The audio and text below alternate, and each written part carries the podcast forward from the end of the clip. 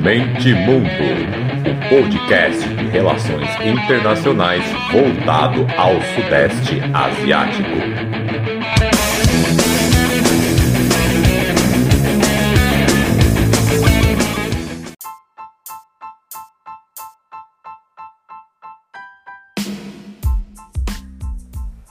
Fala galera, começando o segundo ASEAN News em áudio, o número 22.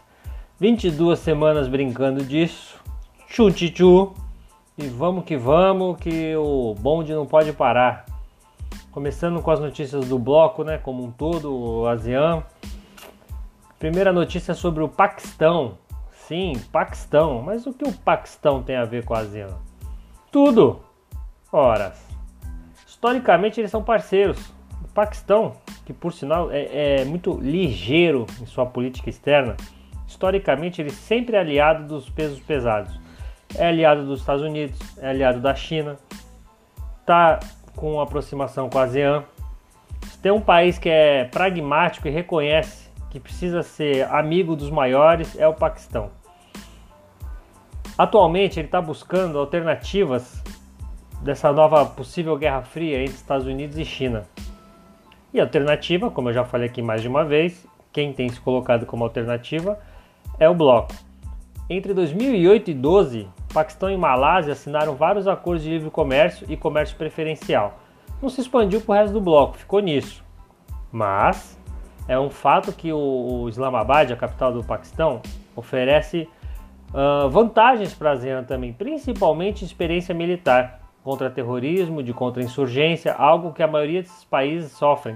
Células terroristas, separatistas, é, células da, do ISIS ativos hoje. Mais da metade dos países da ASEAN, assim, de cabeça eu, eu, eu consigo lembrar que tem esse tipo de, de, de cidadão, é, entre aspas, em seu território. Por outro lado, o problema do Paquistão é que ele precisa passar confiança e apagar sua imagem de financiador do terrorismo. Vale lembrar que o Bin Laden estava escondido no Paquistão quando ele morreu. Principalmente para os paquistaneses estabelecidos no Sudeste Asiático, justamente que fugiram do país no passado, por diversos motivos. E é uma população grande. Fato é que o Paquistão é o, sexto, é o país com a sexta maior população do mundo, já já vai se tornar o país com mais islâmicos no mundo, algo que cria ali um soft power com a maioria dos países da ASEAN. E não, não diferente, acaba tendo esse, essa ligação forte com a maioria dos países da ASEAN, quer queira, quer não. Mas tem esse ponto positivo, esse ponto negativo. Claro que também o fato do Paquistão está se juntando com a China e com a ASEAN faz a Índia ficar enciumada. Muita gente diz que a Índia está com esse problema com a fronteira com a China para marcar posição, já que a China está investindo pesado no Paquistão e Índia e China estão quase ali que numa mini guerra fria. As políticas do Modi de transformar a Índia num país hindu e não mais laico está com uma série de problemas ali no sul da Ásia. Então vale, ficar, vale a pena ficar de olho no Paquistão. É um país pequeno em território, mas com uma população gigante e com a política externa aí bem interessante. A segunda notícia aqui temos aqui a Indonésia. A Indonésia supera a Tailândia em exportações de automóveis para o Vietnã. Muita gente não sabe, mas esses países do ASEAN eles têm boas, ótimas políticas industriais, estão expandindo e tem uma concorrência interna muito grande. Tem muitas marcas que a gente nem ouviu falar, mas que lá dentro vendem aos montes. O, quem deu esse dado que a Indonésia passou foi a própria alfândega do Vietnã. A Indonésia era responsável por 53% dos carros importados, com 9 lugares ou menos. A Tailândia ficou em segundo com 37%. A Tailândia estava em primeira desde 2016, mas a Indonésia recuperou o posto. Os dois países representam 90% das importações de automóveis de passageiros no Vietnã. É o que eu falei, o Vietnã tem mais de 100 milhões de habitantes, 90% são marcas que a gente nunca ouviu falar de dentro da ASEAN. É um mercado muito grande. E vale até a reflexão aqui, né? O tamanho, a capacidade do Brasil, a gente poderia estar fazendo o mesmo. A gente podia estar exportando o carro para a América Latina, África até mesmo para a Ásia. Infelizmente, faltou ao governo brasileiro planejamento, paciência e investimento.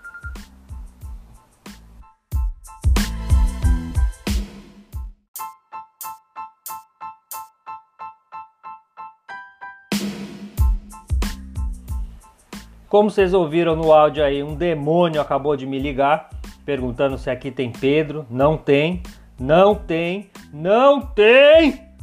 Inferno! E eu ia dizendo o que? O gurgelzão, é isso que eu ia dizer para finalizar. A gente podia estar tá exportando o gurgelzão fácil, fácil aí para três continentes extremamente povoados. O gurgelzão podia estar tá andando aí por Nicarágua, Venezuela, é, Equador, Peru, sul da Ásia. A gente podia estar tá exportando o gurgelzão a dar com pau aí. Infelizmente, o governo brasileiro não tem, se investir, não tem essa visão de Estado.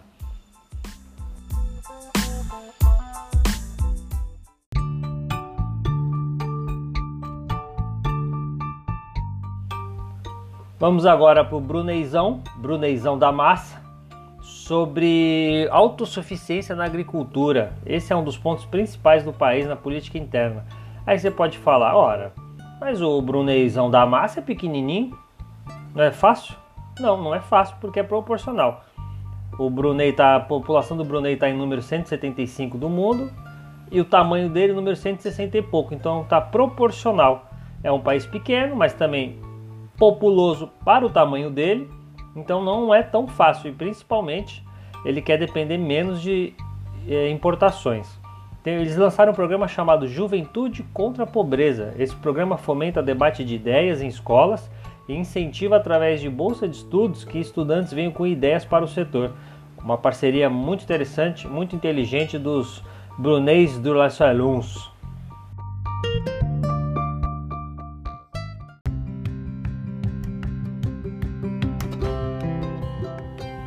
Camboja. O Camboja criou leis para combater a lavagem de dinheiro. Aí você pode pensar, ué, que bom. É, sim e não, tudo depende. Como diz o poeta, tudo varia, tem que ver o que influi.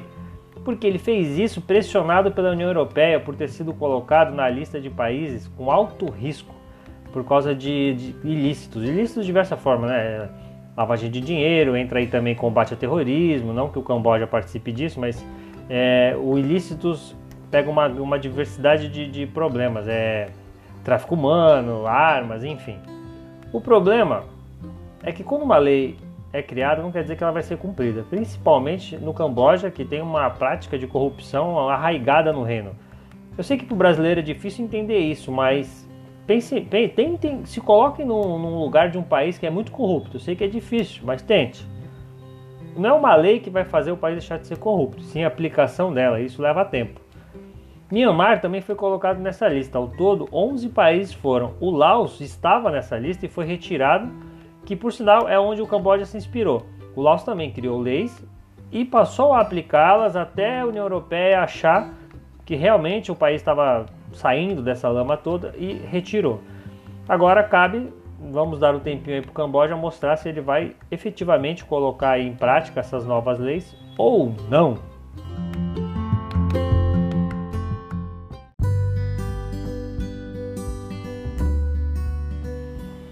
Agora algum desgraçado resolveu passar apitando aqui embaixo da minha janela. Parecia apito de, de guarda de trânsito, não sei. E por isso vocês vão ficar ouvindo um pipi aí no último áudio até umas horas. Tá fácil hoje não, hein? Daqui a pouco vai passar um elefante aqui. Vamos para Singapura. A primeira notícia é do Lee versus Lee. O irmão do atual primeiro-ministro se filiou ao partido rival e mesmo prometendo não ser o candidato, para não criar ainda mais atrito, o fato é que ele pesa na balança. Por quê? Porque o pai dos Lee é o, foi o fundador da independência de Singapura e o partido que ele criou é o partido que está no poder até hoje. O Lee 2 que foi para o partido rival, disse que dinastias são sempre ruins.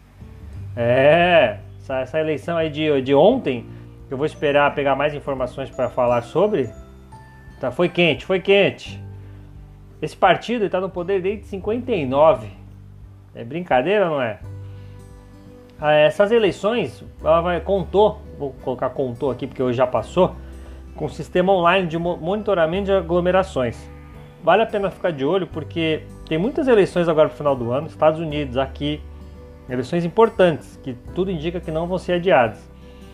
Vale a pena ficar de olho lá, embora a realidade deles seja muito diferente da nossa, só tem 2 milhões de eleitores, mas também vale lembrar, Singapura é um dos menores países do mundo, então, né, tem pouca gente, mas também o território é pequeno, então dá para pegar lições para os Estados Unidos, para o Brasil, para outros lugares. Além desse aplicativo mostrando a melhor hora para você ir votar, é obrigatório de luva e sua temperatura é medida quando você chega no, no lugar de votação. Vamos ver, vamos ver daqui a duas semanas se os casos de Covid explode, não explode e ficar de olho no que, que, que, que foi bom e o que, que foi ruim dessa votação. Outra notícia é que uma empresa australiana planeja fornecer energia Singapura, para Singapura. Você pensa, espera aí, Austrália, Singapura, putz, eu vou ter que abrir um mapa porque eu acho que eles estão meio longe. É, 3.800 quilômetros. É brincadeira? Eles planejam fazer isso com. Ia falar tubo, mas tubo, né? Vamos, vamos tentar ser um pouquinho mais formal aqui. Não é tubo. Deu um branco aqui. Cabo. Ô, oh, beleza, cabo. Cabos submarinos de. Olha, veja bem, hein? Cabos que vão ter que cobrir 3.800 quilômetros. Aí você pensa, pô, mas é viável? É, porque Singapura, como eu disse aqui, tem 2 milhões de eleitores, a população total de Singapura passa de 4 milhões, e essa empresa australiana é a maior fornecedora de energia solar do mundo. A foto tirada de um drone dessa, dessa empresa, desse local que eles pegam toda essa energia, é surreal. Inclusive, vale lembrar de novo, me manda seu e-mail no contato contato@mentimundo.com.br que tem essa foto lá na, quando eu postei as notícias da semana. Tem outras fotos e outras notícias que eu não vou comentar aqui porque não fazem sentido, mas toda semana eu procuro também colocar lá é, lugares bonitos, que essa região do Sudeste Asiático tem lugares fenomenais. Bali está lá, por exemplo. Então, manda um e-mailzinho maroto aí para contato, mentemundo.com.br, que eu te coloco lá, ou entre no site toda semana, né? mentemundo.com.br, que você vai ver coisas que eu não vou falar aqui e imagens ma maravilhosas. Quando voltar a poder viajar, você que é muito rico, você que tem milhões investidos na bolsa, você pode pensar em ir para lá porque vale a pena. A outra notícia é que o governo de Singapura investe em startups de desenvolvimento de 5G. Pois é, agora está todo mundo correndo atrás do seu 5G, todo mundo vendo se consegue para não depender dos outros, porque essa guerra, pelo jeito, é, vai longe, ela é puramente geopolítica. Uma empresa transcelestial fundada em 2016, está tentando desenvolver cabos de fibra ótica, ou desculpa, tecnologia laser para evitar cabos de fibra ótica. É um ponto a mais. Essa empresa foi criada com financiamento de 9,6 milhões do governo de Singapura, em parceria com a Wave Market Partners, essa de capital privado. Tem também um pouquinho ali uma parceria da Airbus Ventures, que é o braço capital de risco de uma fabricante europeia de aviões.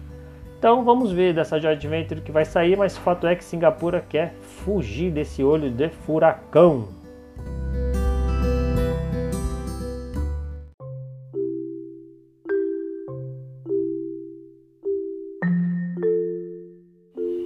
Vamos para as Filipinas agora, que é o país da vez, é o país da semana quente. Filipinas agora é o foco da notícia principal dessa semana.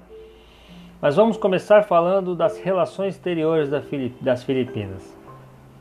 O secretário de Relações Exteriores emitiu um vídeo inesperado, um aviso inesperado em um vídeo, falando sobre exercícios navais chineses. Do nada ele mandou esse vídeo surpreendendo todo mundo, aliados, inimigos, ex-inimigos. No vídeo tem o que? Cinco minutos. Ele manifesta preocupação e promete reagir severamente caso a China entre no território das Filipinas. O USS Nimitz e o porta-aviões Ronald Reagan começaram a realizar exercícios de voo nessa região chamada de Mar da China Meridional. Os Estados Unidos escreveu os exercícios como, abre aspas, defendendo o direito de todas as nações de voar, navegar e operar sempre que a lei permitir, fecha aspas. Claro que a China ficou possessa e disse que tem segundas intenções por trás disso, e continua né, o jogo de palavras. A intervenção contra a China suscitou especulações de que Manila possa estar, re... Manila possa estar repensando sua posição contrária aos Estados Unidos dos últimos anos. E aquele acordo histórico que as Filipinas primeiro cancelou com os Estados Unidos, enquanto estava no prazo de retirada dos Estados Unidos, ela bloqueou o cancelamento, ou seja, congelou o prazo, então ninguém sabe dizer ao certo se está cancelado ou não. O fato é que está congelado o prazo para eles se retirarem. A notícia 2 é uma notícia muito interessante. É analisar o efeito duplo que a pandemia causa em países exportadores de trabalhadores como as Filipinas. O país está assumidamente, sem, sem choro nem vela, não está medindo palavras para dizer estou sem dinheiro para repatriar trabalhadores do exterior. E o que, que acontece? Trabalhadores no exterior acabam virando refugiados. São 346 mil filipinos desempregados só por causa da pandemia em todo o mundo. 85 mil pediram para voltar para casa. São 9 milhões ao todo. Estima-se que até o fim do ano, com, a, com o agravamento da crise da pandemia, 700 mil vão ficar sem emprego. Veja bem, já são 350 e vai duplicar. Se as Filipinas já estão falando que estão sem dinheiro agora, imagine até o fim do ano. E o outro problema é que, obviamente, por ter tanto trabalhador fora, Filipinas deixa de receber remessas de dinheiro consideráveis. Em 2019, foram 33 bilhões de dólares e meio somente em remessa desses trabalhadores para os seus familiares. Dá 10% do PIB. 10% do PIB das Filipinas depende dessa fonte de dinheiro que secou. É, não é brincadeira.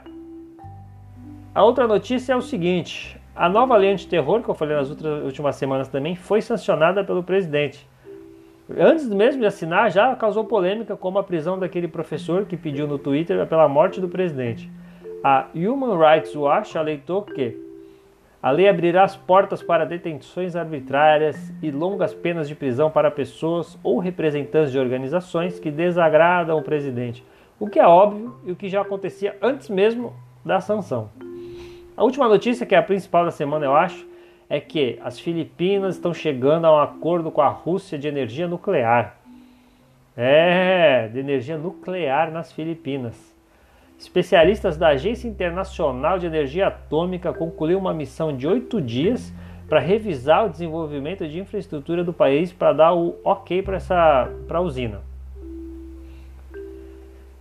Atualmente, as Filipinas são o único país da ASEAN com uma usina nuclear concluída. A usina custou 2,3 bilhões de dólares, mas foi lá nos anos 80. Acontece é que logo após a construção, o presidente, o então presidente Marcos, entusiasta do projeto, foi derrubado à força em 86. Meses depois aconteceu o desastre de Chernobyl. E aí o presidente novo, Aquino, decidiu não operar a planta. Então a estrutura já tinha, Claro que precisou de reparos, mas ela já, já tinha e já era um projeto antigo das Filipinas de ter esse tipo de energia. O interessante é notar o papel da Rússia no tema. A Rússia é o maior exportador de energia nuclear do mundo. Em 2016, Putin fez questão de ir na reunião anual da, da ASEAN, foi pessoalmente falar sobre a importância e o lado bom da energia nuclear. Então vamos ver no que dá aí, mas parece que vai rolar. E temos aí a Rússia como um, terceira, um terceiro ou quarto, né, colocando a Índia como grande país, usando o comércio para entrar nessa região que vai ser cada vez mais disputadíssima.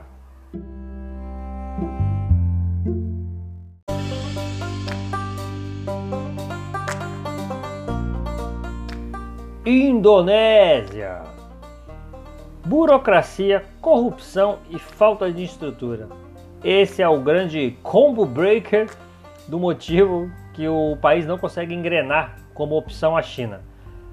Semanas de 10 dias para cá, a LG e a Panasonic já confirmaram ir ao país.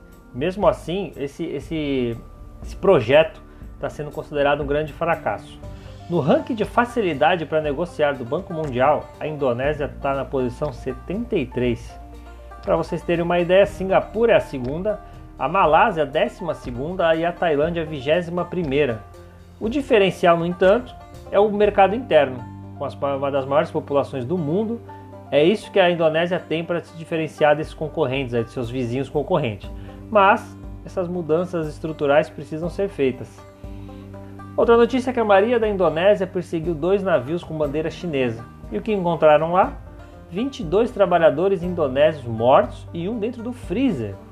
A suspeitação de perseguição, tráfico de pessoas e lavagem de dinheiro. Fato é que, como eu disse no episódio anterior, isso fomenta todo aquele problema étnico entre indonésios e chineses.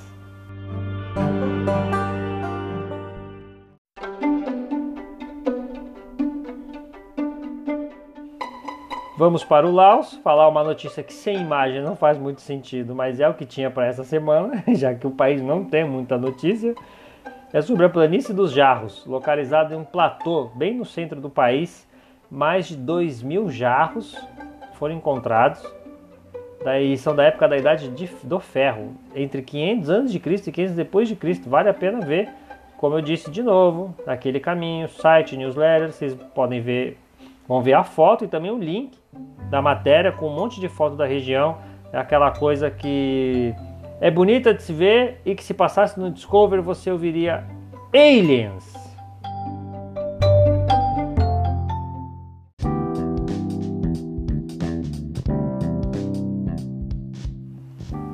Malásia.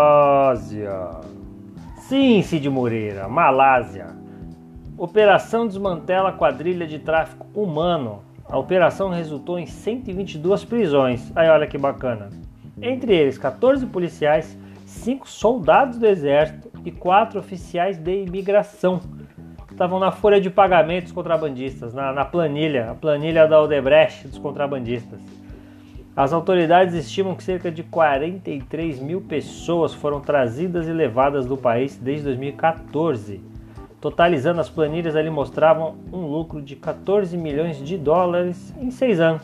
Tá bom, né? Dá para brincar, dá para se aposentar pelo menos seis funcionários da Al Jazeera, aquele grande canal do Catar, foram acompanhados por sete advogados e entraram na Polícia Federal de Bukit Yaman. O que, que houve? O que, que houve? Eles foram convocados para o interrogatório por causa de um documentário que o canal lançou chamado Trancado no Bloqueio da Malásia. Nesse documentário, ele mostra que as autoridades do país prenderam milhares de imigrantes não documentados durante a quarentena já que é quarentena, não pode entrar, vocês entraram, então vocês estão presos. É isso que o documentário alega. E o ministro da Defesa disse que o documentário era enganoso, impreciso e injusto.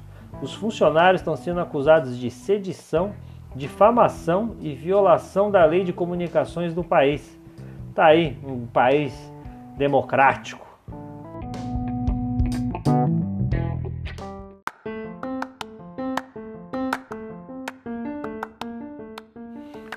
Agora vamos para Myanmar com uma sensação déjà vu. Que a notícia é que mais uma acusação de crimes de guerra contra o país, dessa vez pelo uso indiscriminado de bombas, matando crianças e mulheres no estado de Rakhine, lugar dos Rohingyas e todo esse problema de toda semana. Tchau, Myanmar.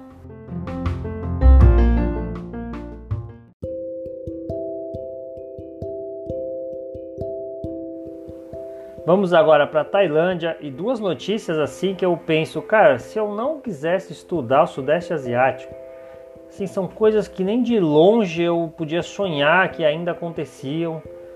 Enfim, vale a pena, existem muitos planetas dentro do nosso planeta que a gente nem, nem, nem imagina.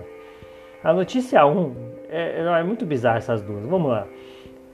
É o comércio de coco na Tailândia que rende 400 milhões de dólares. Fala, pô, legal, ok. Qual o problema? O problema é que os fazendeiros, vamos dizer assim, eles colocam macacos como trabalhadores para colher o coco. É muito mais prático, né? Acho que na verdade são baianos que foram para lá, montaram a rede, colocaram um monte de macaquinho, faz o trabalho aí que eu vou ficar aqui tirando a pestana. E é isso aí. Eles treinam os macacos para tirar os cocos. E isso é uma tática milenar.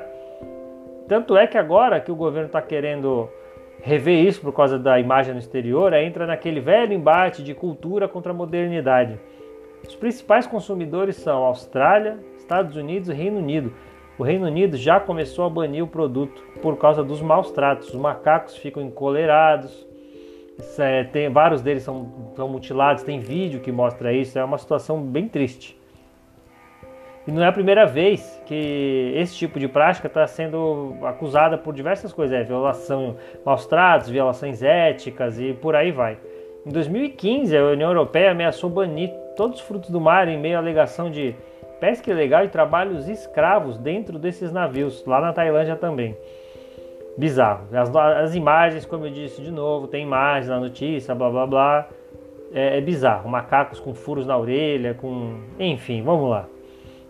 A segunda notícia, olha que bacana. Projeto de lei pretende finalmente acabar com a tendência de desaparecimentos forçados na Tailândia.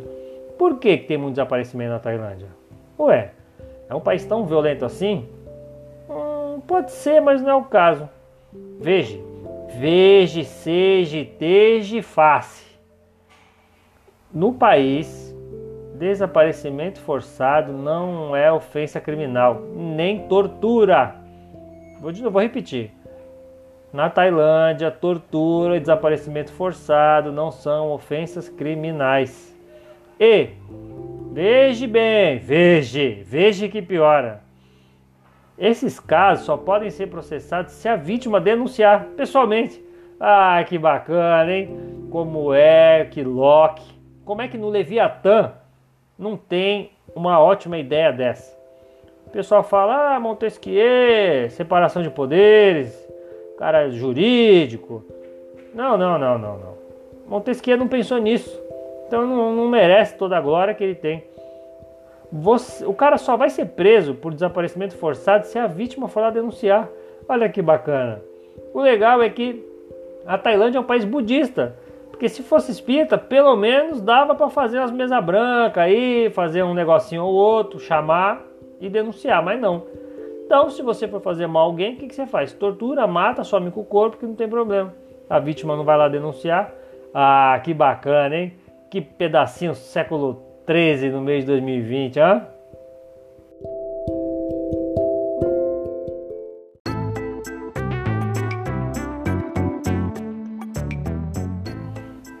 E como vocês estão notando, agora algum prédio aqui em volta resolveu fazer obra, estão com furadeira e tudo mais.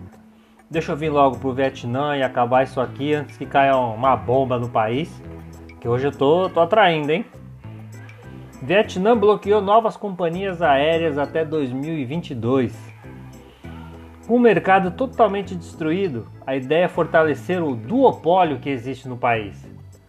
São duas companhias estatais, uma delas joint venture com uma empresa australiana, um clássico método asiático de desenvolvimento.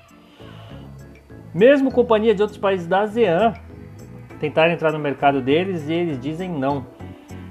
A rota entre Hanoi e Ho Chi Minh, as duas maiores cidades do país, é o quarto corredor doméstico mais movimentado do mundo, tornando-os mais lucrativos ao Sudeste Asiático. O mercado vietnamita de viagens como um todo cresceu 20% nos últimos 5 anos.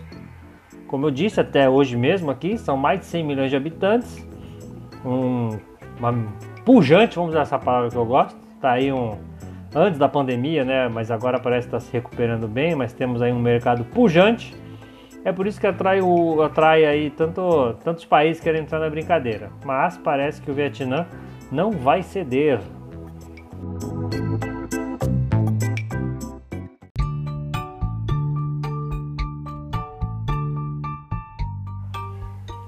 Olha, tô de parabéns hoje, hein?